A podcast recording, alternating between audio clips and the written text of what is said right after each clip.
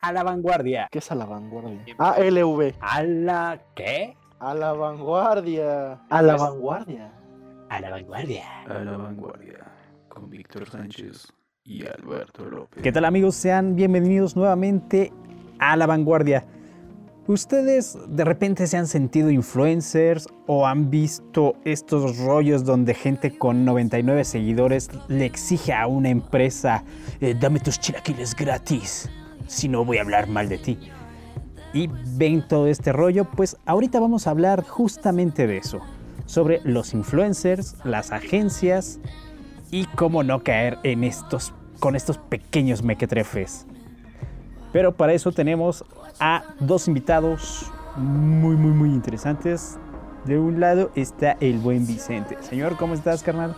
Todo bien, amigos. Gracias por, por invitarme a participar con ustedes para hablar de este tema. Sin duda, pues, un tema muy, muy interesante eh, para tanto para las empresas como para las agencias y las personas que se encargan de, de perfilar a este tipo de personas, ¿no? Para saber si, si funcionan para colaborar o, o de plano buscas mejores perfiles. ¿Le podrías hablar un poco a la gente sobre ti? ¿A qué te dedicas? ¿Cuál es tu historia?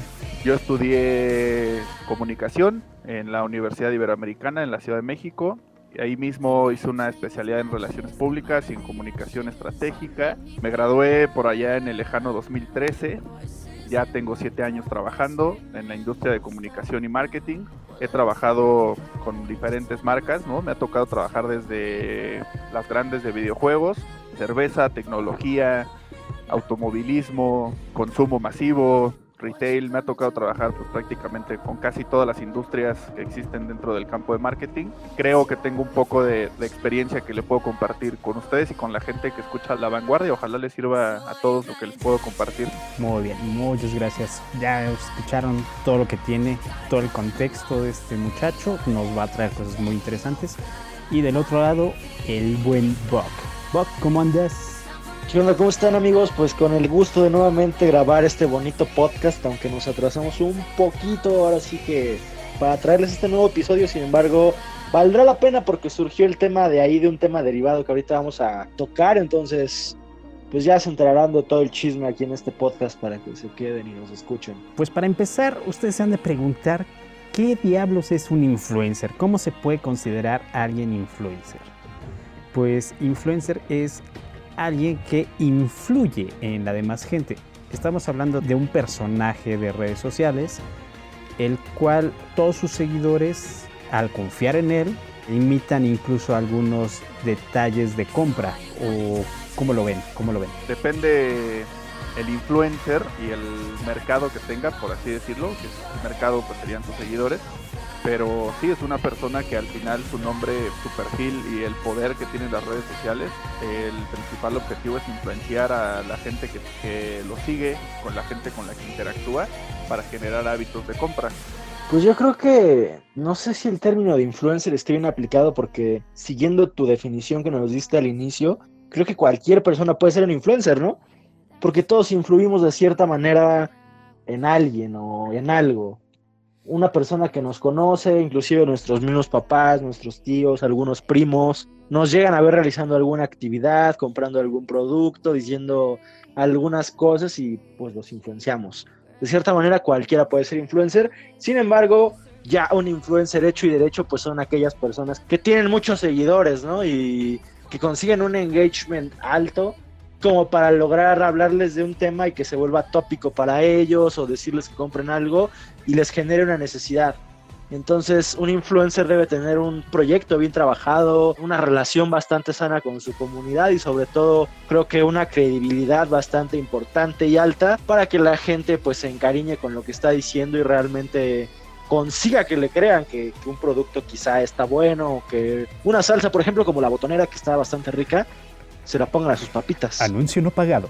Pero ojo, eh, ojo. Yo creo que una persona que tenga 30 millones de seguidores puede no ser un influencer, ¿no? O sea, un influencer, viéndolo desde el punto de vista de marketing, es una persona que del 100% de sus seguidores, por lo menos tiene un engagement arriba del 1%, ¿no? Y eso va bajando el porcentaje de engagement que las marcas revisan de los seguidores va creciendo, va aumentando en función de los seguidores. Entre más seguidores tengan, esto significa que su engagement es menor, porque los algoritmos que te dan las redes sociales, por ejemplo, el famoso algoritmo de Instagram, es que te muestra las cuentas con las que más interactúas y tú puedes ser el seguidor de Messi, ¿no? Pero si tú no interactúas con la cuenta de Messi, va a ser la última cuenta que vas a ver en tu feed diario de Instagram o las redes sociales que utilices durante el día y al final no vas a ver la publicidad que hace Messi. Ese engagement rate es lo más importante para una marca para saber qué influencer sí es afín o, qué influencer no te va a funcionar. Sí, aquí hay algo que deberíamos de tomar en cuenta que es la diferencia entre influencers y líderes de opinión. Por ejemplo, López Dóriga es un líder de opinión, ¿no? Tiene un noticiero, eh, la gente lo sigue para saber de las noticias, pero él directamente no es apegado a sus seguidores, no tiene una relación con ellos. Claro. Podemos decir que su producto es el mensaje, simplemente comunica y ya ahí está. Nadie le pregunta, ah, ¿cómo has estado? A nadie le interesa si se enfermó. ¿Qué es lo que checamos con alguien como Luisito Comunica? Hay gente que usa playeras con sus frases, sabes quién es su novia, incluso tomas fotos. Que tiene su marca de ropa. Exacto. Ahí él lo que tiene es una comunicación muy estrecha con sus seguidores. Yo creo que por ahí va una pequeña diferencia. Los líderes de opinión y los influencers, por supuesto que no es lo mismo, no se clasifican igual. Y un líder de opinión, tienes líderes de opinión, son líderes porque son especialistas en lo que hacen, ¿no? López Dóriga es especialista en noticias, pero a López Dóriga no le vas a ir a preguntar sobre tecnología o le vas a ir a preguntar sobre deportes. Un líder de opinión es una persona que ha dedicado tiempo y se ha preparado sobre un tema, ¿no? Así como hay líderes de opinión que son doctores, que son economistas, que son de tecnología, que son de videojuegos. Cada industria tiene sus líderes de opinión y es gente que ha dedicado prácticamente su vida a especializarse en ese tema, son especialistas en ese tema y un influencer al final puede que sea especialista en algún tema, ¿no? A lo mejor en tenis, en viajes, ¿no? Pero no es una persona que vas a ir a consultar para decirle, oye, ¿cómo ves el mercado del turismo para finales del 2020? Porque no te va a dar las cifras que te va a dar un especialista, que tú sabes que las aerolíneas han perdido tanta influencia en la gente, la gente no está viajando, los destinos más, más visitados son esto y esto y esto, que eso solo te lo puede dar un especialista porque ha estudiado sobre el tema un influencer lo que hace es compartir lo que él hace para que tú al final te incentives a hacerlo también. Generalmente habla un poco más desde la experiencia, ¿no? Desde esa parte orgánica. Exacto, orgánica o, no tan orgánica, pero sí, un, un, influencer habla más desde la experiencia que desde el conocimiento. Ahí yo entiendo perfectamente la, la diferencia que nos estás comentando, sin embargo, creo que también puede ser llegar, o sea, puedes llegar a ser un líder de opinión para la gente, aunque de manera mercadológica y ya como nosotros conocemos ese tipo de información, no lo sea. Porque no sé, ahorita tocando particularmente el punto de Luisito Comunica, ¿no? Es una persona que tiene muchísimos millones de personas que lo siguen y si él en un evento, en un foro lo contratan y le dicen que hable de clima, él va a decir lo que sabe, sin embargo la gente va a pensar que está en lo correcto porque ya tiene un nivel pues muy alto de comunicación ante su gente, ¿no? No sé si me doy a entender, pero creo que él puede llegar a decir, ¿sabes qué? Que este lugar está chingón y el clima que tiene está bien chido y la neta es que es el mejor lugar para vacacionar y la gente, no sé, de alguna manera lo va a tomar como un líder de opinión y van a seguir lo que él está diciendo, que no esté especializado ni en turismo, ni en clima, ni en otro tipo de factores que pudieran darnos a conocer un especialista como tal. Pero es que no le hablan a la misma persona. O sea, un especialista le habla a personas que están buscando especializarse en un tema. Un, un influencer, sigamos con este ejemplo de Luisito Comunica, le habla a la gente que lo sigue. ¿no? Y Luisito Comunica no te va a hablar sobre los fenómenos meteorológicos que hacen que Cancún esté soleado 10 de los 12 meses del año. Te va a decir, 10 de los 12 meses del año está soleado. Un especialista va a ir más a fondo y te va a decir, y está soleado por la ubicación geográfica, porque es una playa, por esto y por esto y por esto y por esto. Y te va a dar más argumentos para que tú tengas el conocimiento completo de por qué está soleado 10 de los 12 meses del año. Un influencer te va a dar el dato y, te va, y al final depende de la audiencia que tenga cada uno, si va a investigar por qué está soleado 10 de los 12 meses o va a decir, ah, está chido, si está soleado 10 de los 12 meses, pues viajo en esos 10 meses, ¿no? Los otros dos meses lo evito. E- esa es la, la, diferencia. O sea, básicamente se resumiría en que es dependiendo del tipo de público, ¿no? Al que van dirigidos. Sí, también. Eso también es clave porque, justo te digo, o sea, un seguidor de Luisito Comunica no sigue al especialista porque al especialista lo sigue la gente que se quiere especializar en eso o que se quiere informar más a fondo sobre eso. Lo que comunica un influencer es la parte superficial de la noticia o de la experiencia en sí de lo que hizo. No profundizan más allá de contarte por qué viajó a tal playa o por qué fue a tal país. Ya después de todo esto, ¿qué es lo que necesita un influencer para poder acercarse a una agencia?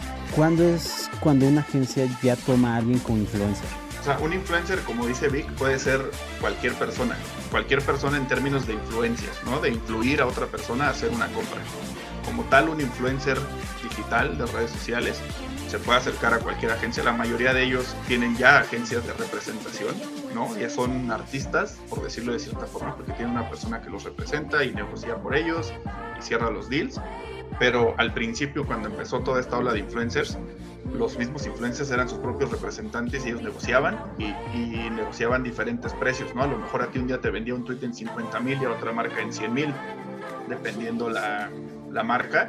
Ahora sí, dependiendo del sapo la pedrada era lo que tiraban los influencers, ¿no? Ahora hay una estructura mucho más construida alrededor de este mercado en el que ellos tienen un representante y la mayoría de las veces las agencias son las que contactan a los influencers.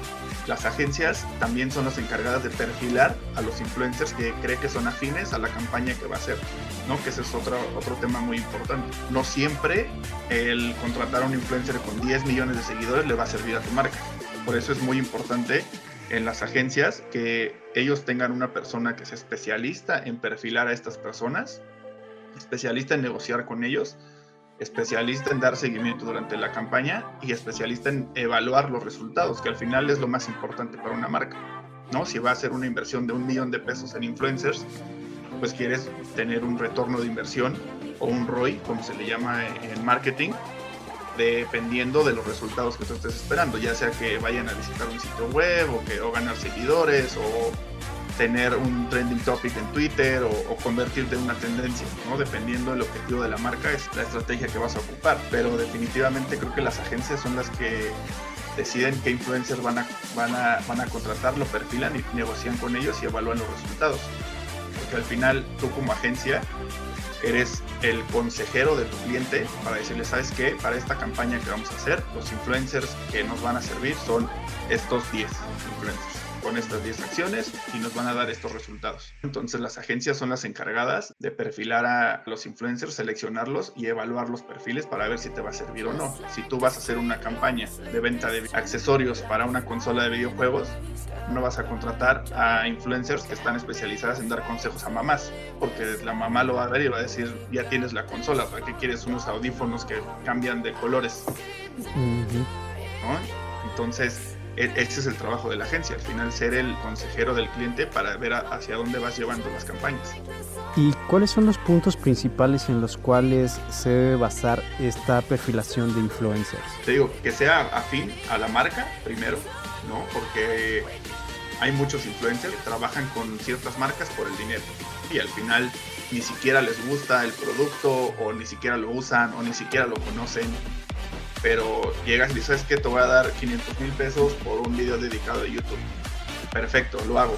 Hace el video y a, la, a los 15 días lo ves utilizando la competencia. ¿no? Entonces es, dice, ahí es cuando dices, oye, pues, ¿quién perfiló a este brother que ni siquiera utiliza la marca? ¿no? Y a mí me pasó varias veces cuando estaba trabajando en la industria de la cerveza en México, contratamos varios influencers.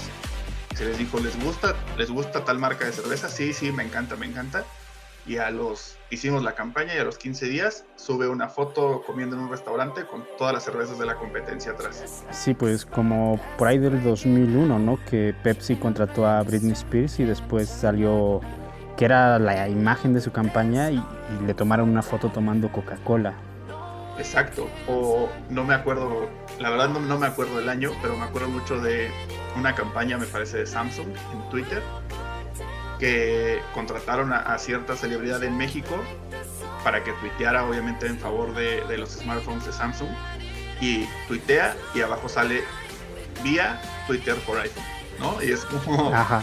o sea, te estoy pagando por, porque ponga Samsung, pues mínimo tuitea desde mi teléfono, ¿no? Y, y lo tuitea desde un iPhone y esas son las cosas que si no haces un buen perfil de los influencers que buscas, pues te va, te va a salir mal. No, no, no, ahí este, también, no sé si, eh, de qué manera puedes tú controlar eso, ¿no? Porque, por ejemplo, lo que tú mencionas de que el influencer o la celebridad que se le haya ocurrido tuitear que el celular de Samsung estaba increíble desde un iPhone, ¿cómo puedes tú llegar a controlar que él lo escriba desde un teléfono con Android, no? Pues él está acostumbrado a utilizar su teléfono de cajón. Y aunque tú le hayas proporcionado el equipo, él no tiene la costumbre de estar publicando desde el otro equipo que tú le proporcionaste. Entonces, de cierta manera, ¿cómo puedes tú como agencia, como marca, controlar que estos influencers, por muy bien que hayas hecho la perfilación, te den esa fidelidad que tú necesitas? Porque son muchos factores que influyen que creo yo no se pueden controlar tan bien y no todos se pueden a pensar que les va a afectar, ¿no? A lo mejor el- el- la celebridad no creyó que saliera este mensajito de, de Twitter for iPhone y ya después se dio cuenta de que la había cagado, güey. Pero eso ya no fue tanto tema de que a lo mejor él no haya estado convencido de apoyar lo que decía de, de la nueva Galaxy o que verdaderamente fuera de la campaña él hubiera querido pues dañar la imagen de la marca de esa manera, ¿no? Entonces, pues cuáles serían por ahí los tips que tú tendrías para poder controlar esos factores no tan controlables. Primero que nada, lo más importante es tener un contrato. O sea, con el influencer, así sea por un tweet. O sea, a lo mejor no un contrato, pero una carta compromiso, ¿no?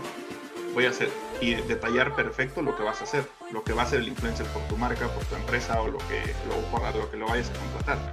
¿Sabes qué?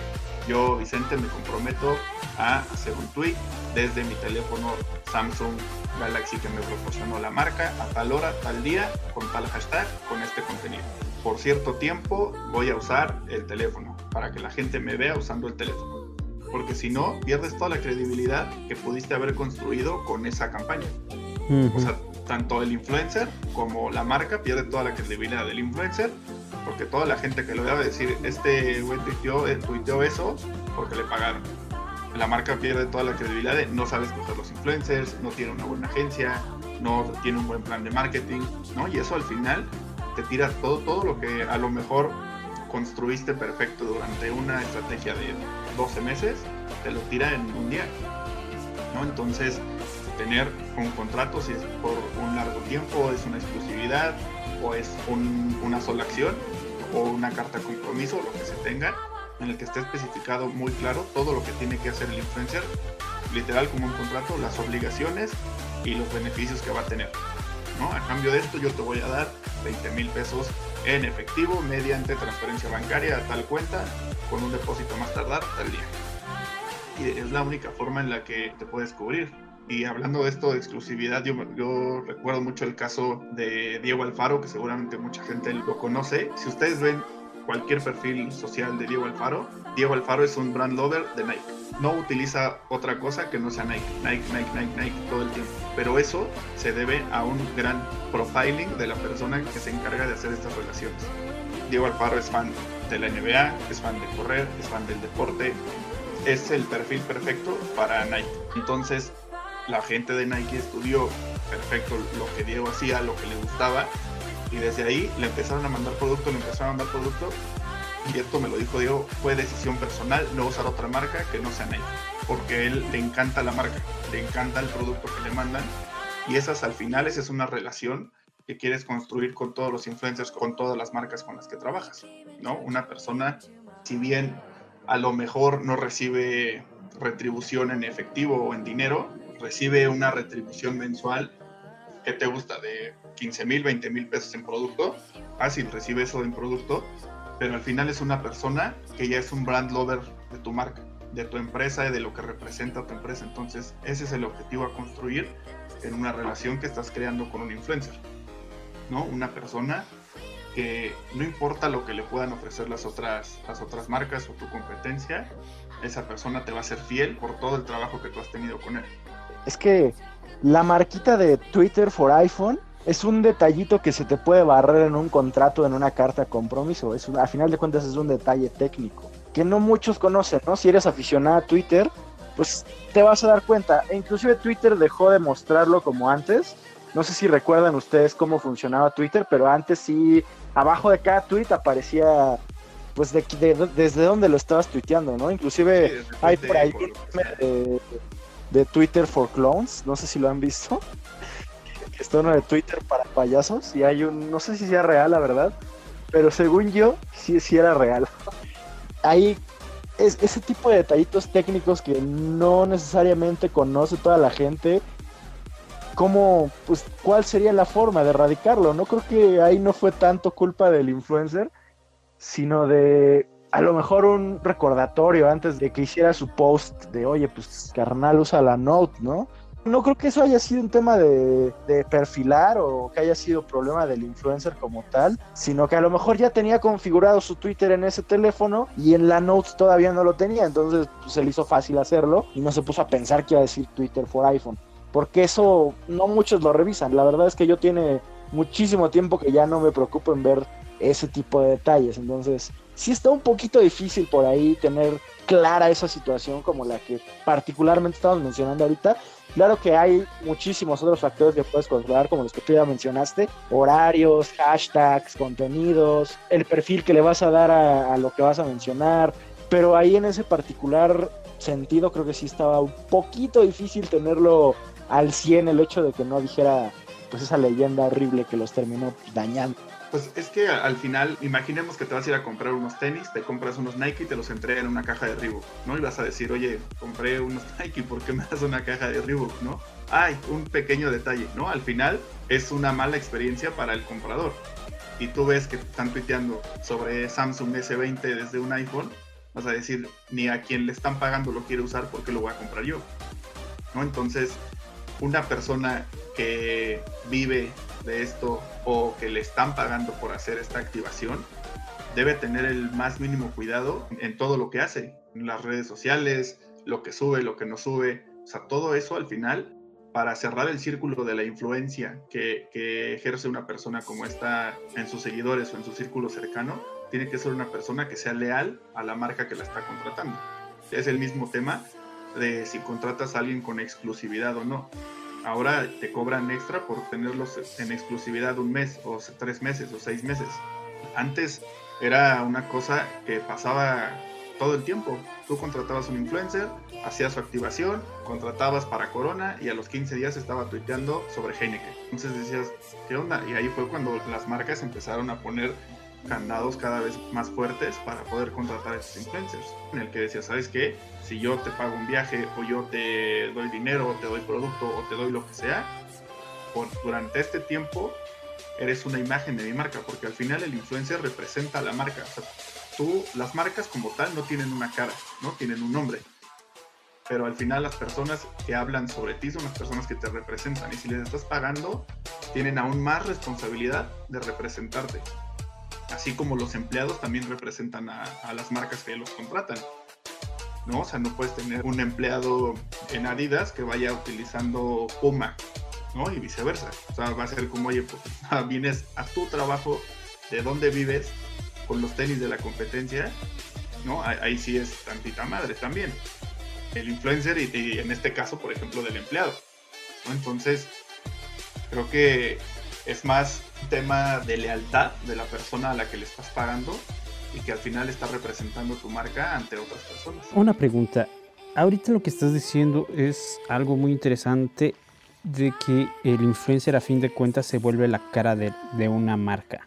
Últimamente hemos visto que los medios de información han ido perdiendo terreno en cuanto a campañas contra los influencers.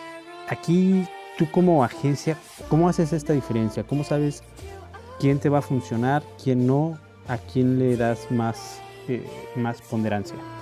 Yo lo veo como un complemento. Al final, los medios de comunicación también son empresas que se encargan de construir su propia credibilidad.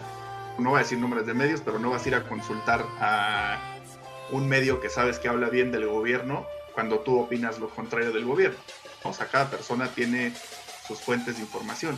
y los medios de comunicación, le guste o no le guste a la gente, son la, la fuente más fidedigna que puedes tener para informarte, a menos que tú seas la persona que tiene la información de primera mano. Los medios son el enlace en la información que se genera todos los días en todo el mundo contigo, ¿no? O sea, y tan simple como meterte a Twitter y ver el tweet del Universal y meterte a ver todas las noticias que hay del mundo.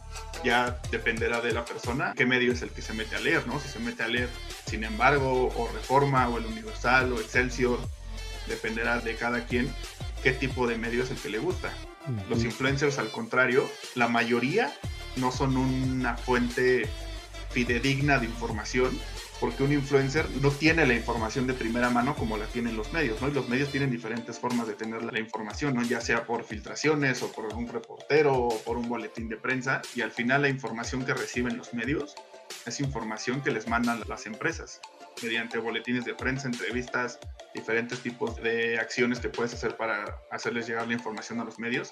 Y como tal, un influencer, yo creo que es un muy buen complemento de las estrategias de marketing, pero yo personalmente, Vicente, no haría una estrategia que esté basada al 100% en tener influencers. ¿No? Yo creo que más bien los influencers forman parte de toda una estrategia de marketing que estás haciendo, que puede incluir una página web, puede incluir Google AdWords, puede incluir ads en redes sociales, puede incluir influencers, eh, vallas, espectaculares, comerciales, tele, radio, o sea, al final todo eso cierra un círculo de una estrategia que se complementa para tener buenos resultados. Y los influencers es muy importante que, como les decía, tú sepas quién te va a servir y quién no. No, no vas a contratar a una influencer de turismo para hablar del lanzamiento de la PlayStation 5. Cada influencer también está especializado en diferentes temas. Hay influencers de viajes, como Luisito Comunica, hay influencers de tecnología, hay influencers de videojuegos. Cada influencer se especializa en ciertos temas de los que puede hablar. Y es como todos, hay gente que habla de cualquier cosa porque leyó algo tal día, ¿no? Y dice, es que yo leí esto tal día, pero eso no te convierte en un líder de opinión, te convierte en una persona que conoce lo que está sucediendo en el mundo, pero al final el ser un especialista en cierto tema es lo que te va dando credibilidad porque la gente sabe que lo que tú dices es cierto. Entonces por eso es que es muy importante poder perfilar muy bien a, los influencers para saber cuáles te van a funcionar y cuáles no te van a funcionar. Y eso depende de hacia dónde vaya dirigida tu, campaña y a quién vaya dirigida. Obviamente hay influencers que le hablan a cierto público, a cierta clase social, hay influencers que hablan a otro público, a otras personas. Cada influencer tiene un cierto público al que le habla, que es el público que lo sigue. Entonces ahí es donde se convierte importante que la agencia o la persona dentro de la empresa identifique qué influencias le van a funcionar, así como los medios de comunicación que le van a funcionar. No todos los medios de comunicación hablan de todos los temas. Y es bien, no te va a venir a hablar de la vacuna contra el coronavirus y no vas a ir a ESPN a buscar las noticias sobre la vacuna del coronavirus. Ahí es donde la persona que está a cargo de la estrategia de marketing y de comunicación identifica cuáles son los targets a los que va a ir su campaña, tanto de influencers como medios, y a las personas que quiere llegar y cuáles van a ser los medios que va a utilizar para llegar a ellos. Que eso también es parte del buen actuar, todo lo que tú nos estás comentando y es como sería el mundo ideal, pero todos sabemos que así no es como funcionan las cosas, ¿no? Lamentablemente, y hablando desde la experiencia, muchos sabemos que los medios sí están quedando desplazados porque tenemos un medio y hemos tenido que buscar la manera de equipararnos al trabajo que están haciendo los influencers, que también es bastante bueno y yo la verdad lo aplaudo porque son personas que como tú dices se llegan a convertir en la cara de una marca, en la cara de un proyecto, en la cara de un producto y eso es realmente reconocible porque al final de cuentas la gente busca ese tipo de cosas, ese tipo de sensaciones, una persona que te hable de lo que te gusta y que te diga cuál es la cosa más recomendable que puedes hacer o qué puedes comprar. Entonces, el trabajo de los influencers para mí es realmente plausible porque yo nunca, pues al menos de manera personal, yo nunca he logrado ser así de influyente, ¿no? Sin embargo, pues tengo una página con números grandes que no tiene un rostro todavía definido, la gente no sabe, por ejemplo, que soy yo, algunos a lo mejor se me llegan a conocer, pero pues es gente más cercana, ¿no? Entonces, dentro del buen actuar, todo lo que mencionas tú y los influencers y medios realmente sí son un complemento, pero en el actuar, en la práctica de cómo se ejecutan las situaciones pues sí vemos ahí un cierto, inclusive favoritismo, por así llamarlo, en, por poner un ejemplo así burdo, hace unos años se lanzaron una marca de teléfonos de China en, México y pues curiosamente da la casualidad que a nosotros como medios especializados, y no solo lo digo yo porque yo todavía no tenía tan buenos números ni tan decisivo de cierta manera, pero hay, hay, un medio que muy fuerte en tecnología que tampoco tenía el teléfono, ¿no? Entonces todos estábamos al pendiente de que la marca nos, nos contacta y nos dijera, ¿sabes qué? Aquí está el teléfono para que lo pruebes, hagas tu contenido, un unboxing, lo que quieras. Pero eso no sucedió. Y dos días antes del lanzamiento vemos que una chica, que no voy a mencionar, pero que si lo llega a escuchar sabe quién es, ya lo tenía y era influencer, ni siquiera era de tecnología, ella se dedicaba a otra cosa totalmente distinta. Y ella ya tenía el teléfono, hizo el unboxing con un gato al lado de ella y el unboxing duró 30 segundos y el juego con su gato duró dos minutos y medio. Entonces ahí nos sacó un poquito de onda el hecho de cómo puedes realizar ahí lo que tú mencionaste ya, de hacer el perfil, ¿no? De cómo te ayuda más tenerla a ella que, por ejemplo, no te digo contrátame a mí, ¿no? Porque yo no tenía ni los números ni la experiencia y por supuesto que tampoco tenía la credibilidad ante tanta gente, pero también ahí se notaba que no estaban haciendo el trabajo como tú lo mencionas, así tomándolo como complemento y a lo mejor que el medio grande de tecnología ya también tuviera disponible su contenido y que la influencer fuera un complemento. Sin embargo, aquí se decantaron totalmente por influencers, hicieron una campaña totalmente inclinada en ello y pues no les funcionó tanto, al menos a mi forma de ver las cosas, no sé cómo lo haya visto Beto, pero creo que les faltó un poquito de impacto, sobre todo en temas de comunicación y que cuando la gente buscaba realmente contenido,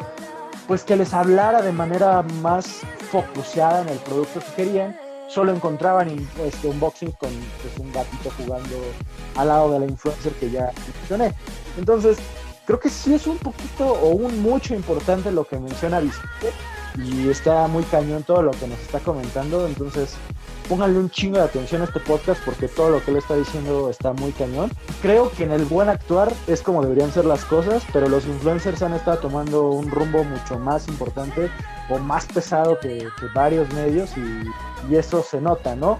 El mercado de los influencers ha cambiado un montón y solamente con mencionarte un evento al que fuimos del ala hace poquito, cuando todavía no había apocalipsis, había actores de los que antes eran importantes, oh, sí. cantantes, este, cosas así que tú veías en la tele, así como si nada, con, contigo, conviviendo con, en la misma mesa que tú. Y tenían influencers en una zona para ellos, con, con bodyguards, ¿cómo se dice bodyguards en español? Este, guardaespaldas. Con guardaespaldas.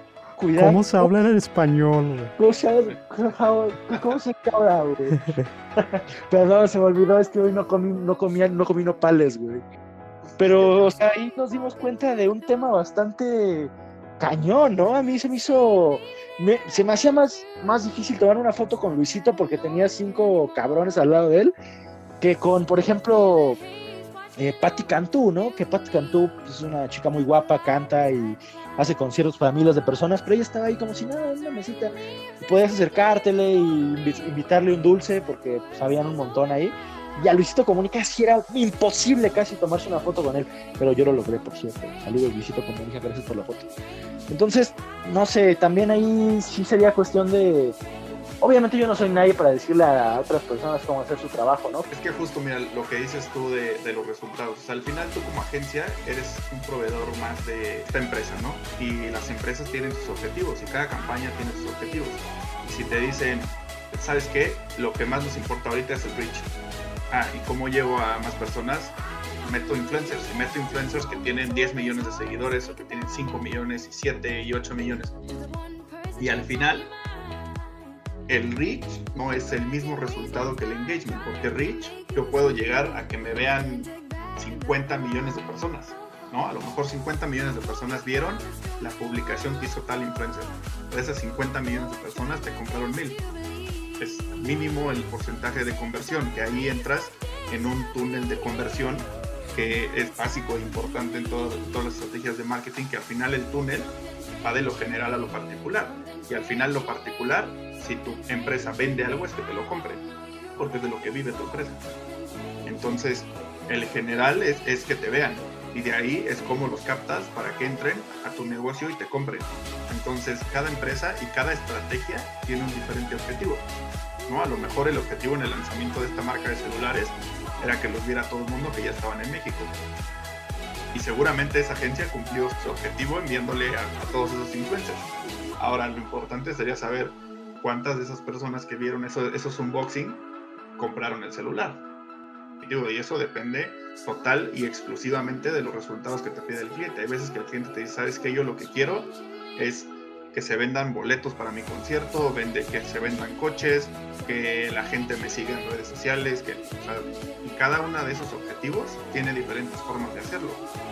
Sí, pues yo creo que más bien ahí fue un error de estrategia, porque cuando llegaron los de, llamémosle lealtad por no mencionar el nombre de la marca. Sí, sí, con lealtad ya todos saben quién es. Ellos contrataron, me parece que tres o cuatro influencers, pero no era ninguno alcanzaba el millón de, de seguidores. Hicieron esto, casi nadie posteó su video en sus redes sociales. Llegó esta marca con unos precios bastante altos para lo que era en todo el mundo. Y entonces esa primera llegada de esta marca vino y se fue, desapareció. Ya tardó como uno o dos años en, volver, ¿no, Bok? Sí, un poquito tardaron eso en, pues yo creo que sí se dieron cuenta de que lo habían hecho mal, retomar estrategias y, y, pues creo que ahorita ya les está yendo un poquito mejor, ¿no? Al menos eso es lo que pienso en mi perspectiva. El lanzamiento fue lo que falló y ya posteriormente pues se dieron a la tarea de estudiar qué era lo que más les convenía y como dice Vicente, tener este, sus prioridades bien acomodadas y saber qué era lo que, lo que buscaban, porque pues ahí creo que sí les falló el saber que, como dices, el reach no les iba a dar pues lo mismo que, que tener un buen engagement y una buena pues, segmentación de, de, información del producto, que ahorita creo yo que ya están teniendo mucho mejor. Y la neta se les aplaude, también se les aplaude que les hayan dado chamba a los influencers, porque pues los influencers también son muy importantes dentro de nuestro ecosistema en el que nosotros pues nos desempeñamos día a día y pues yo no tengo ninguna bronca con ninguno de ellos, ¿no? Al menos... Ah, ya me acordé de uno que sí. Pues ahora también lo importante y lo principal por lo que los influencers funcionan es porque la gente ya no lee. O sea, honestamente, ¿qué prefieres? ¿Meterte a leer una revista de cuatro páginas en el que te habla sobre el viaje perfecto que puedes hacer en Bali? ¿O ver un video de 10 minutos de Luisito Comunica en Bali? Pues vas y ves un video de 10 minutos, o sea, uh -huh. a leer cuatro o cinco páginas o ponerte a ver en internet dónde encuentro los vuelos más baratos, el hotel barato, o sea, cómo planear tu viaje, a echarte un video de 10 minutos, pues vas y ves un video de 10 minutos y es lo que hace la gente, por eso es que que los influencers también les va también. ¿no? Ahora también hay que destacar la producción que tienen los videos de ciertos influencers también es una cosa que quisieran tener algunas televisoras.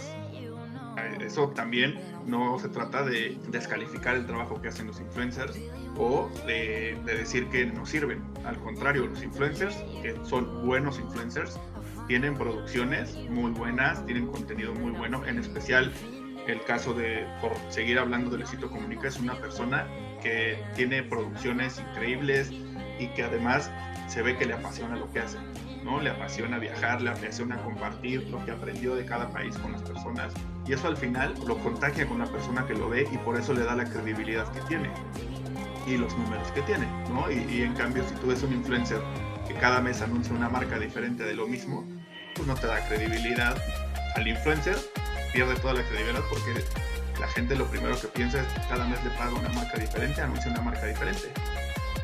Entonces, y ahí también entra el cuidado que pueda tener el manager o el mismo influencer o quien sea que cierre las negociaciones del influencer, ver a qué, con qué marcas trabaja y con qué marcas no trabaja. Ahora también entras a un punto en el que las empresas tienen el poder de decidir con quién trabajar y con quién no. O sea, tú como empresa, una agencia te puede decir, ¿sabes qué? Contrata a estos 10 influencers. Y la empresa te va a decir, no, no quiero contratar a estos 10 influencers, quiero dos, quiero estos dos. Ah, bueno, contrato a dos. Bien hay influencers que son ellos mismos, se acercan a, a las empresas y le dicen, oye, ¿sabes qué?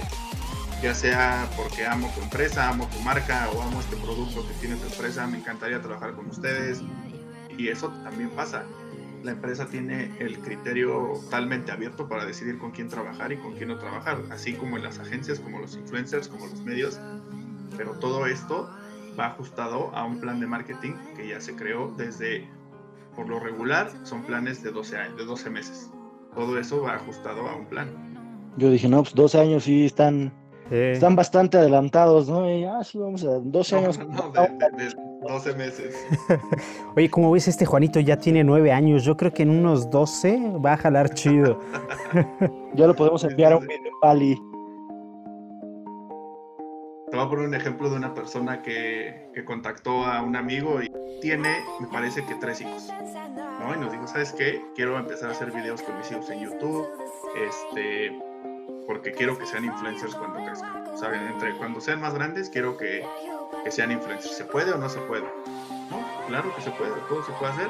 Necesitas invertir tanto para comprarte esta cámara, para tener esta producción. Nosotros te vamos a cobrar tanto. Ah, ok, ok, no, pues está bien. Este, ¿A partir de cuándo empiezo a monetizar mis videos? ¿no? Pues puedes mone- monetizar los videos a partir de cierto número de seguidores que tengas, en- de suscriptores que tengas en YouTube. Ay, ¿como cuánto me tardaré en eso? Pues eso depende del contenido que hagas. Y si haces un muy buen contenido, pues ya lo puedes empezar a monetizar pronto, o en seis meses, o en un año.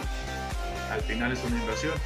No, no, yo, yo pensé que los podía monetizar desde que subiera el primer video. La verdad es que no, no, no es, no es buen negocio con mi amigo decíamos, órale, un nuevo Luisito Rey, ¿no? O sea, quiere el primer video ya monetizar y recibir su placa de un millón de suscriptores en YouTube. Entonces, y también esto va de acuerdo a que la gente cree que un influencer se hace del domingo para el lunes, ¿no? Y hay influencers que llevan desde que inició todo el boom de los videoblogs en YouTube y las redes sociales y los miles de seguidores y todo esto, lo llevan haciendo tanto tiempo y cada vez lo perfeccionan más. Y un caso es el de Alex Montiel, que no sé si no creo que me vaya a escuchar, pero un saludo. Alex Montiel lleva haciendo videos de YouTube desde que salió, desde que empezó todo, todo el movimiento con su hermano, ¿no? Y ahora tú lo ves, tiene, me parece que tres o cuatro, video, cuatro canales de YouTube y alimenta los cuatro canales y en los cuatro canales tiene millones de suscriptores. ¿No? ¿Y cuánto tiene que empezó su hermano? ¿Qué te gusta? ¿10 años? ¿Más? Que vienen haciendo desde hace tiempo. Sí, o sea, es como, güey, no vas a hacer en... Sí, o sea, es como, güey, no vas a hacer en, en un año lo que una persona lleva 10 años construyendo. O sea, eso no pasa ni en las empresas, a menos que crees el nuevo Uber, va a pasar, pero si no, no vas a construir algo de un domingo para el lunes. O es gente que literal le ha dedicado su vida a hacer sus canales de YouTube, que ha tenido esa oportunidad de vivir de lo que le gusta hacer. Que ya ahorita que lo mencionaste hay que aprovechar para decir lo que está mal, ¿no? Lo que no debes hacer. Así como, o sea, se, se acercaron contigo y te dijeron, ¿sabes qué? Que quiero que mis hijos sean influencers. Entonces estaría importante tocar cuáles son los puntos que no se deben hacer, ¿no? Porque surgió recientemente una polémica con unos chicos que ya habían estado ahí miscuidos en En el ojo del huracán. de, de influencers justamente que manchan la imagen de los influencers porque son personas que llegan y les exigen a las tiendas o a las marcas que les den cosas de manera gratuita, ¿no?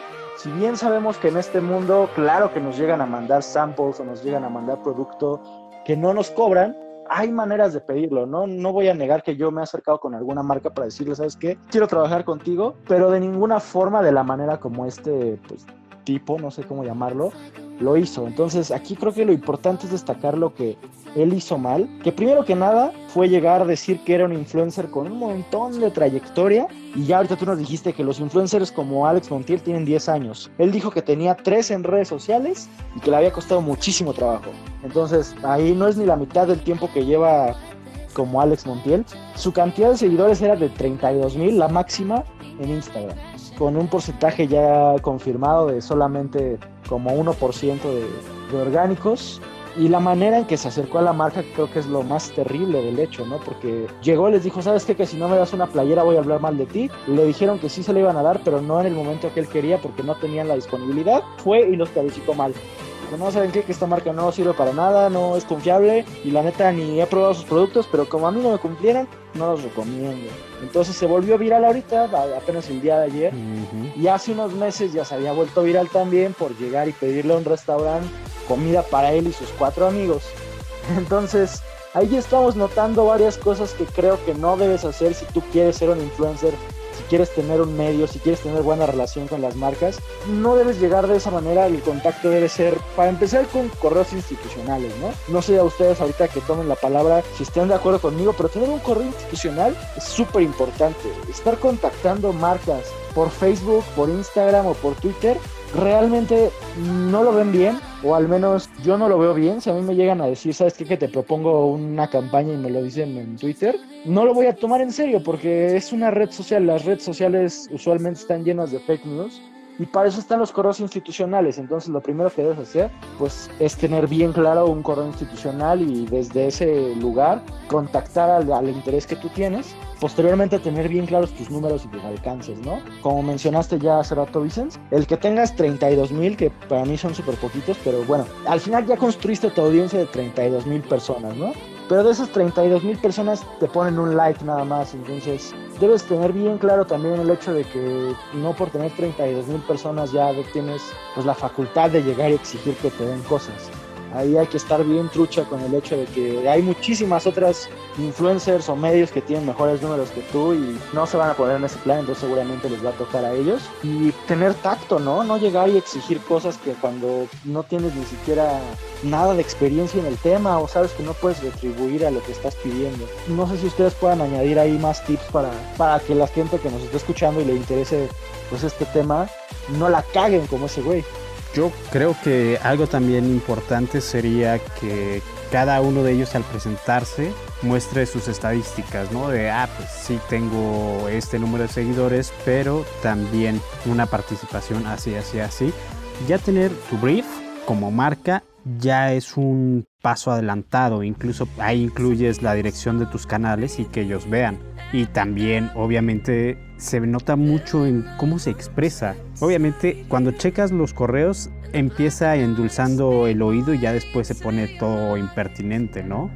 Entonces el punto siempre está en cómo te piden las cosas. Si aprendes a pedir bien las cosas, obviamente la gente se va a interesar. Debes de buscar mucho la calidad humana. Es como Shark Tank, ¿no? Ahorita que medio mundo es fan. Si te fijas, tiene mucho que ver ya sea por la calidad del producto o por la calidad de la persona. Es como de, tu producto no me importa, pero tú eres muy bueno. Vente, le entro, pero si no jala, vas a tener que hacer dos proyectos conmigo.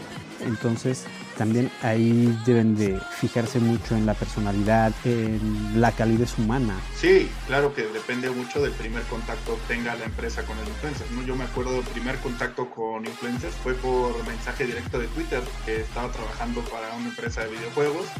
Íbamos a lanzar un videojuego muy popular de fútbol que sale todos los años y nos dijeron, ¿sabes qué? Necesitamos influencers queremos invitar influencers al evento de lanzamiento para que lo prueben y era un hands-on para que lo prueben, jueguen unos partidos y a ver si nos suben un video a YouTube. Entonces mi primer contacto fue por Twitter. O sea, le escribí por Twitter un tweet público y un mensaje directo. Me contestó y ahí empezamos a platicar y afortunadamente fueron al evento y ese fue el primer contacto que tuvimos. Las agencias también hay muchas veces que no sabes por dónde contactar al influencer o no tienes el contacto directo. Entonces, pues las agencias buscan la forma de contactar a los influencers. Y también, si un influencer te contacta, hay diferentes formas de conocer cuál es su público. ¿no? Hay muchas herramientas gratis online. Hay un plugin para Google Chrome que se llama Upfluence, que literal tú descargas el plugin en tu Google Chrome, lo instalas y puedes verificar perfecto la audiencia del influencer, te da de qué país son sus seguidores, de qué edad, cuánto puede costar más o menos una publicación o una story de esta persona. Y son completamente gratis, muchos softwares para verificar a, los influencers y eso te sirve mucho para conocer más de esta persona, ¿no? Para conocer a qué hora postea, qué postea, quién lo sigue, desde dónde, cuál es su engagement rate, que en este momento eh, el engagement rate pues, es lo más importante que puede tener una persona, ¿no? Y el engagement, como les decía antes, el porcentaje de engagement que va a tener se mueve, perdón, en función de los seguidores que tenga. Entre más seguidores, pues evidentemente que va a tener menos engagement porque va a haber menos personas que lo ven por el número de influencers que tiene, pero entre menos seguidores tenga, pues su engagement rate debe ser más grande, debería ser más grande. Entonces, lo que yo les podría recomendar sería buscar estos softwares gratuitos que están en, línea y que los instalas en tu Google Chrome y perfecto puedes verificar eh, cualquier cuenta de seguidores. Y este software, la ventaja que tiene es que si el influencer tiene ligado su Instagram, Twitter y YouTube, te da los números de las tres redes sociales y te dice su comunidad, cuál es su promedio de engagement, cuáles son las publicaciones que más engagement han tenido, cuáles son las que no, y sobre todo te dice cuánto te podría costar una publicación de ese influencer en un estimado, ¿no? Porque también, evidentemente, un influencer, pongamos por ejemplo un Juan Pazurita, él te va a cobrar porque es Juan Pazurita, pero esos son influencers que ya han construido una reputación, una credibilidad, que ya tienen años haciéndolo también, pero un influencer que va empezando o que no tiene números tan grandes, pues es un influencer que su engagement debería ser mucho más alto que cualquier otro influencer con números gigantescos por lo mismo, porque su círculo de seguidores está más apegado a él porque tiene menos. Entonces yo les recomendaría buscar estas herramientas completamente gratis. Hay algunas también que son que son de pago, ¿no? Puedes comprar el, software y utilizarlo, pero pues, si no existe el presupuesto para invertir, pues tengo una herramienta gratuita en la que puedas evaluar estos influencers y de ahí tomar una decisión. Porque influencers, también yo me acuerdo hace poco que vi el caso de una pareja, me parece que eran, de viajeros que iban por ciertas ciudades de México y que contactaban a los hoteles y a las aerolíneas para que les regalaran las estancias o las comidas o esto y los evalúas y resulta que el 70% de seguidores son falsos y tienen, no sé, no por decir un número, 50 mil seguidores y suben una foto y su foto tiene 100 likes. Entonces, como de 50 mil solo 100 personas te dieron like? Entonces, eso influye mucho en los seguidores que a veces se compran o que a veces no se compran, pero también existe el mercado de cuentas de Instagram, de Twitter y de Facebook que te venden, ¿no? Estas páginas de Instagram que seguramente algunos seguimos, que son de frases. De repente llegan a tener un millón y medio de seguidores y de repente alguien te dice, ¿sabes qué? Están vendiendo tal cuenta. Órale, pues la venden, ¿cuánto quieren por la cuenta? No, pues 50 mil pesos, compras una cuenta en 50 mil pesos y de un día para otro tienes un millón y medio de seguidores, cambias el usuario, cambias las fotos, eliminas el feed y empiezas tú a subir fotos. Pero eh, te das cuenta que que no coinciden los números de los seguidores con el número de interacciones que tiene. ¿no? Y hay una forma también muy fácil de ver qué cuenta de Instagram específicamente, cuántas veces ha cambiado el nombre del usuario. Tú te metes al perfil, y en el perfil de la persona buscas el signito de más, bueno, la flechita que está hacia abajo de donde dice siguiendo mensaje, y ahí empiezas a buscar y te dice el historial de los usuarios que han tenido esa cuenta, ¿no? Y resulta que el usuario, por decir un nombre, ¿no? Es Víctor RKO, el nuevo usuario, y te metes a ver y resulta que antes era frases de caricaturas, frases de enamorados, frases de no sé qué, y ha crecido con eso y al final los seguidores, cuando se dan cuenta, ya están las fotos de, Víctor en el feed de Instagram y ya no están todas las frases que tenía, ¿no? Y eso creo que nos ha pasado a todos. A mí me ha pasado que de repente en Instagram me aparece una foto de alguien que ni conozco y quién es esta persona y me meto a ver y resulta que era una cuenta que seguía porque posteaba cosas de la Fórmula 1, ¿no? Y decía, órale, qué onda, ¿no? Qué, rápido cambió.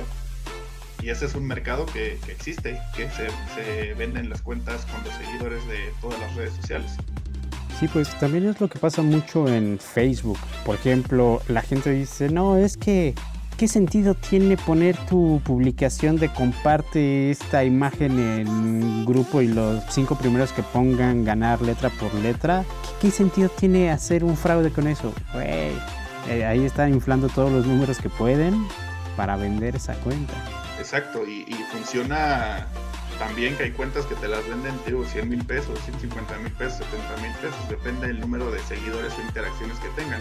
Y obviamente este tipo de interacciones de, todos los hemos visto, los giveaways también de Instagram, que es de, asegúrate de seguirme a mí, seguir a las 10 personas que estoy mencionando aquí, comentan las 10 cuentas esto, utiliza este hashtag y de repente te das cuenta y ya estás siguiendo a 10 personas que ni siquiera sabes quiénes son, ni siquiera sabes qué hacen.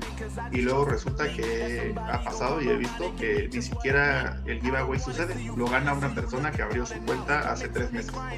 Y tiene una foto y te dicen, ay, el ganador de este giveaway es arroba Chuchito Pérez. A ver la cuenta y es una persona que tiene una o dos fotos y abrió su cuenta hace tres meses ese tipo de dinámicas son muy comunes en las redes sociales y es justo para lo que decía, que decía Beto, es para crecer los números de cierta cuenta que al final o la van a vender o están vendiendo ese perfil a las marcas, ¿no? Y te dicen, mira, mi, mi perfil tiene 50 mil comentarios por foto, o tiene 5 mil comentarios por foto y tiene tantos likes y me siguen tantas personas pero ahí lo importante es lo que les decía, siempre lo importante es evaluar el grado de influencia que tiene esta persona hacia sus seguidores. Sí, pues de hecho por ahí estamos preparando algo porque encontramos una página que no voy a mencionar, que en las noches cada 15 días más o menos ha estado subiendo un post de un giveaway, pero lo desactivan ya en la mañana. No les vamos a decir el nombre, pero se llaman Demoníaca. Síganlos. No, pero, o sea, y, funciona, la verdad, o sea, justo como decía, como decía vos, o sea, no sabes qué es real y qué no es real, y es justo porque la gente ya no lee. El promedio de, atención que tienen las personas es de segundos, ¿sabes? No, no tengo el dato exacto en este momento a la mano, pero es de segundos, o sea, tú, tú como marca, como influencer o como lo que sea que tengas en redes sociales, tienes mínimo de segundos para captar la atención de una persona. Y es lo que pasa, ¿no? De repente la gente ve el encabezado, es completamente un clickbait de los medios o de cualquier página. Y dice, ah, no manches, está cañón esta noticia. Y la comparte, ¿no? Sí, es justo lo, que pasaba, por ejemplo, con Shark Tank, ¿no? Que, que ahorita me acabo de acordar me acuerdo de un video que subió Arturo Elías Ayub, ¿no? Que decía, ¿saben que Yo no tengo nada que ver con, una publicación que está circulando en redes sociales en la que dice que yo recomiendo invertir en tal página de Bitcoin. No tengo nada que ver, no sé de dónde sacaron esa información, no lo hagan, no inviertan en esa página. Y veías el encabezado de la noticia y decía, el negocio que rompió Shark Tank. Te metías a ver la nota y decía, Arturo invirtió tanto y le regresó tanto dinero y el inversionista ahora es multimillonario sea, una cosa que decías, wow, no, pues voy a invertir mis mil pesitos. Y son mil pesitos que no vuelves a ver nunca. Así como yo a ella, güey, no la volví a ver nunca. Y también te rompió, güey. También caí en una estafa de las redes sociales, güey. Laura Sad. Sí, de hecho yo creo que esa es una de las mayores estafas de redes sociales. Cuando ves las fotos de las influencers de streamers y ya luego las conoces en persona y es el, ah, no manches, esta mujer tiene más filtros que los que necesita Iztapalapa. Princesa, pues, ¿qué te pasó? Le puso foto a sus filtros. Sí, pero muy poquito, así como una pizca de foto. Sí, digo, la verdad es que yo, en cuanto a los streamers, está muy padre, pero no, no soy tan fan de ese tipo de situaciones que hace, creo que se presta a muchas cosas. Y creo que hay muchos, muchos y muchas streamers que están ahí por el dinero que dejan, ¿no? Al final la industria de los videojuegos es la única industria que no ha dejado de crecer en el 2020 y es de las industrias más poderosas de todo el mundo. Y, la gente de los videojuegos que juega y que ama los videojuegos es gente que le invierte, ¿no? O sea, tan simple como Call of Duty, ¿no? Cada temporada quieres comprar el pase de batalla, son 250 pesos. ¿Quieres las que cuando dispares salga moradito? Son otros 250 pesos. Y así vas comprando cosas y cuando te das cuenta, llega a tu estado de cuenta y ya invertiste 1500 pesos más los 1500 del juego, más tanto que ya compraste. Las microtransacciones son, o sea, parece que no es tanto, o sea, no es tanto dinero al momento de que tú lo conviertes, pero al final pues, es una inversión gigante y es por eso que están creciendo tanto los, los juegos de mobile y, las microtransacciones en esta industria de, del entretenimiento en videojuegos. Sí, pues hace un par de semanas alguien de, de un medio muy grande estaba haciendo menos el free to play y es el ¿En serio te consideras experto después de decir eso? Bueno, yo tampoco tan grande. Bueno, alguna vez lo fue, ahorita ya está medio muerto. Bueno, fue tan grande que ya está en la tercera edad y el COVID lo está matando. Pero sí, ese tema de las microtransacciones, los free to play, la neta también da para un podcast aparte, ¿no? Sí está, está interesante, sobre todo por lo que tú mencionas, los comentarios de, de, este medio que aparentemente desconoce la cantidad de dinero que se maneja en este tipo de títulos que son gratis. Como dice Vicent, yo estoy muy tentado a comprar unas balitas moradas que cuestan 250 pesos, entonces Sí, o sea, que- sí está cañón. que- o sea, que tú, o sea, lo analizas y dices, güey, son balas, ha- hacen lo mismo. La Pero se ve bien- es que se ve morado cuando disparas. Inviertes 250 pesos. Y también el, el negocio de los streamers y el streaming de videojuegos, pues también es algo que está creciendo mucho y que también al final son microtransacciones, ¿no? Porque yo he visto algunos videos por ahí de, algunos streamers y algunas streamers que y es ¿quieres que ponga tu nombre en, en la transmisión y te mande un saludo? Son 100 estrellitas y compras y tú ves las 100 estrellitas y cuestan, no sé, ¿no? 30 pesos. Pero por, porque el streamer diga, ay, gracias a Beto que me donó 100 estrellitas, te pongo tu nombre en un pizarrón para que le saques captura de pantalla y, digas, ay, me mandó un saludo Víctor. Es como, antes yo me acuerdo que ibas a formar al Mix Up, güey, para que te firmaran un disco y te pudieras tomar una foto. Y, ahora pagas 100 estrellitas por porque pongan tu nombre en un pizarrón y- y le puedas tomar una captura de pantalla diciendo que te mandó saludar el streamer. Que lo mejor de todo es que siendo Beto, pues tengo oportunidad de que 15 mil le manden la donación, escriba Beto y así, ajaja, gracias. Sí, digo, yo la verdad es que, no sé, tengo... No, no, no soy tan fan de la industria de, de los streamers, la, verdad. O sea, no de la industria del streaming, sino de la industria del streaming creo que completamente es el futuro de hacia dónde van los videojuegos, ¿no?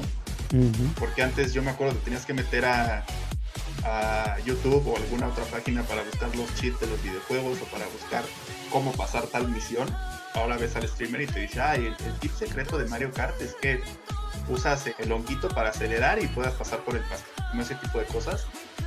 Pero creo que la comunidad de los videojuegos era o es, al final es gente que le, le gustan los videojuegos y que se junta para jugar y hace amigos y a partir de ahí crea relaciones.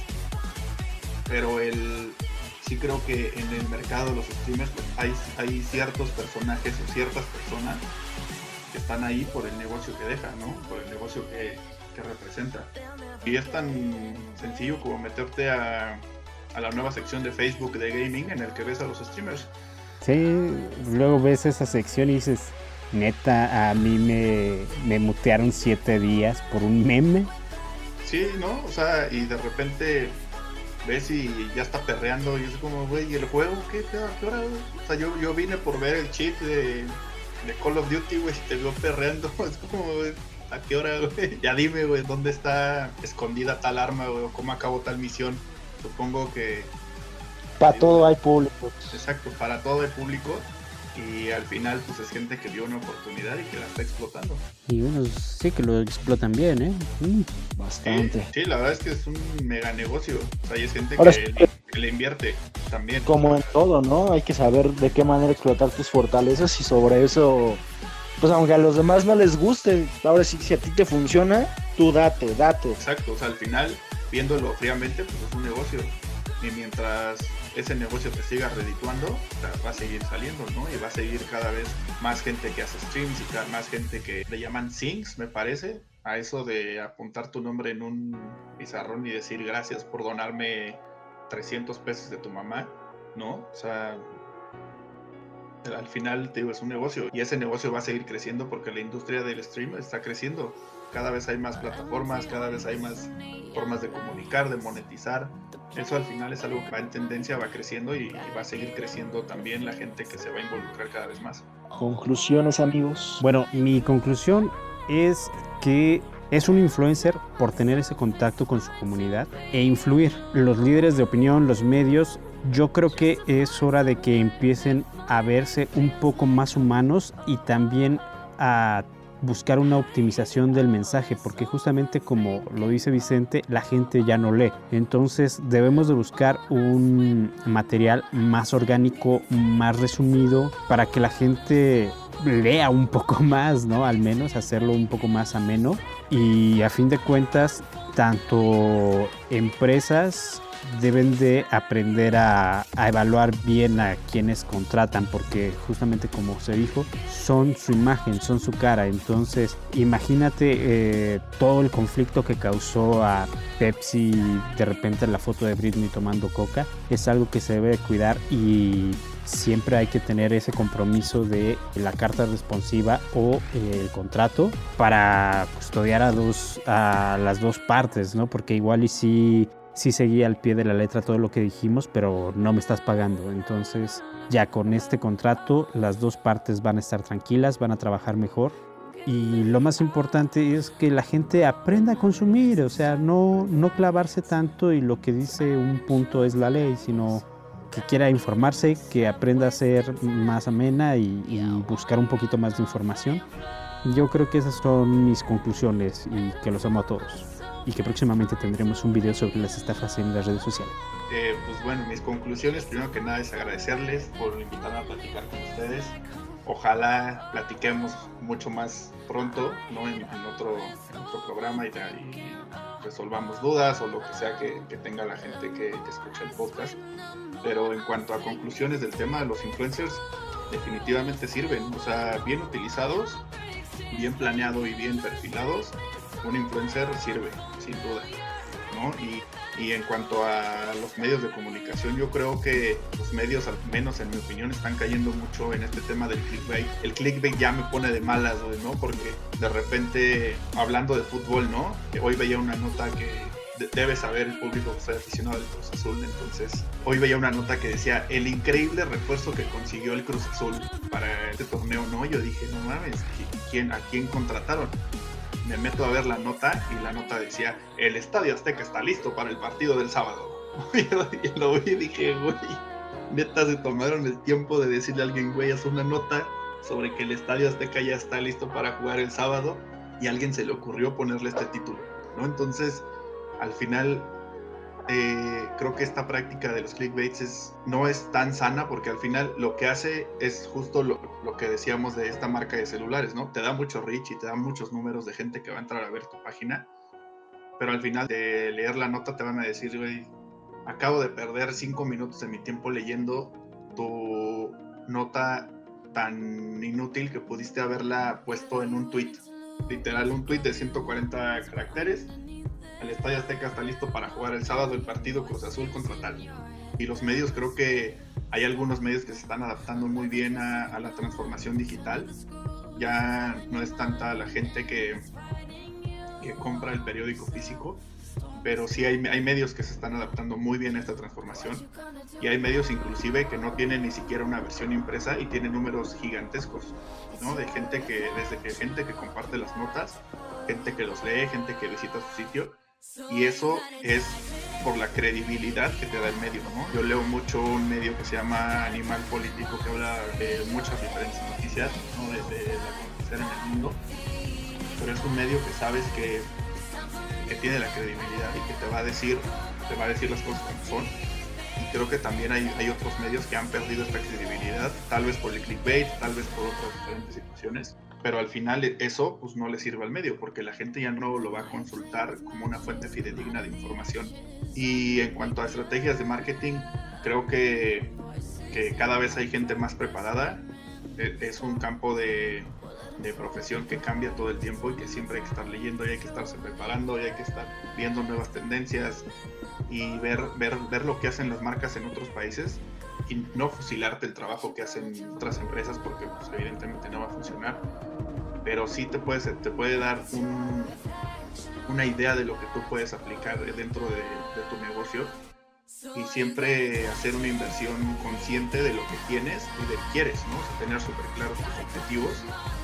Creo que eso es lo, lo, más importante antes de crear una estrategia de marketing, saber qué es lo que quieres lograr, si es que te visiten o que te compren o lo que sea que quieras lograr tenerlo muy muy claro y a partir de ahí construir construir la, estrategia de marketing y construir alrededor de eso y, sí definitivamente los influencers es un complemento muy bueno en todas las estrategias de marketing de las empresas cuando son bien usados y cuando la inversión es consciente, ¿no? No, no inviertes 5 millones de pesos en un influencer que a lo mejor no es afín a tu marca y no es afín a tu producto. Yo nada más para cerrar el, el tema de tener el tacto de que te, para acercarte con una marca si estás interesado, pues toma en cuenta tanto tu comunidad como la manera en que lo vas a hacer y no llegues exigiendo cosas porque seguramente vas a terminar siendo balconeado en una página como la mía, así que mejor evítatelo y pues, te ahorras muchas montadas de madre en tu inbox.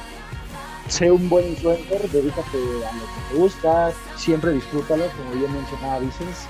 Luisito Comunica lo disfruta un chingo todo lo que hace, entonces, primero que nada, disfruta tu trabajo, disfruta lo que haces, que estás haciendo y sé consciente de hasta dónde puedes llegar, de tus números, de tu comunidad, de cómo puedes transmitir un mensaje y pues juega Warzone porque no hay otro mejor Battle Royale. Y también sé consciente del, creo que los influencers y los medios también es muy importante que sean conscientes del poder que tienen sobre ciertas, sobre las personas que los siguen, ¿no? O sea, creo que eso también es muy importante. Que investiguen lo, lo- lo que van a, a promocionar o lo que van a vender o lo que van a tener en sus redes sociales, porque al final ellos son un objeto de influencia en muchas personas. Así es, te, te doy totalmente la razón. Sí, este. Vicente, ¿dónde te encuentra la gente? Eh, ahorita en mi casa estoy en cuarentena, pero en redes sociales estoy como Big Ben MX con doble I latina. En todas las redes sociales estoy igual. Y en Call of Duty igual, Big Ben. Quien quiera jugar todos los días a las 9 de la noche con el buen Box y otros amigos, ahí estamos dando penas, intentando ganar de vez en cuando. Y este cualquier cosa ahí me pueden encontrar. Con todo el gusto del mundo puedo resolverles alguna duda o ayudarles. No tengo ningún tema con eso. Creo que parte de, del saber cómo funciona la industria o esto, creo que lo más importante es poder compartirlo, ¿no? Porque no todas las empresas y no todos los negocios tienen el presupuesto que puede llegar a tener una empresa gigantesca, ¿no? Que tiene una agencia de publicidad, una de video, una de influencers, una de relaciones públicas, ¿no? Sea, creo que el poder compartir un poco de, de lo que haces y de lo que, de lo que sabes con otras personas que lo necesitan es, es- es algo muy importante y que, y que deberíamos hacer muchas personas. Bueno, pues ya lo escucharon, pueden seguir al buen Vic. Y por cierto, Vic, ¿dónde te encuentra la gente? Igual en mi casa también estoy en cuarentena y en redes sociales. Yo creí que estaban en la misma. Eh, guion bajo Vic- Ah, no, estamos en distinta casa. No vayan a creer que estamos en la misma casa en cuarentena. Eso, eso no. Y Víctor Recao en, en todos lados. Y si quieren jugar Call of Duty conmigo, estoy como Ok, bebecito bebelín. ok. Bueno, yo soy Alberto López, me encuentran como Bebeto López. Muchas gracias por estar hasta acá y esperamos pronto ver a Vicente para hablar de estos juegos con micropagos que uno dice, ahí dice gratis y al final gastas más de lo que jamás pensaste. Es correcto. Muchas gracias amigos por su tiempo y por invitarme a, a platicar con ustedes. Fue un gusto.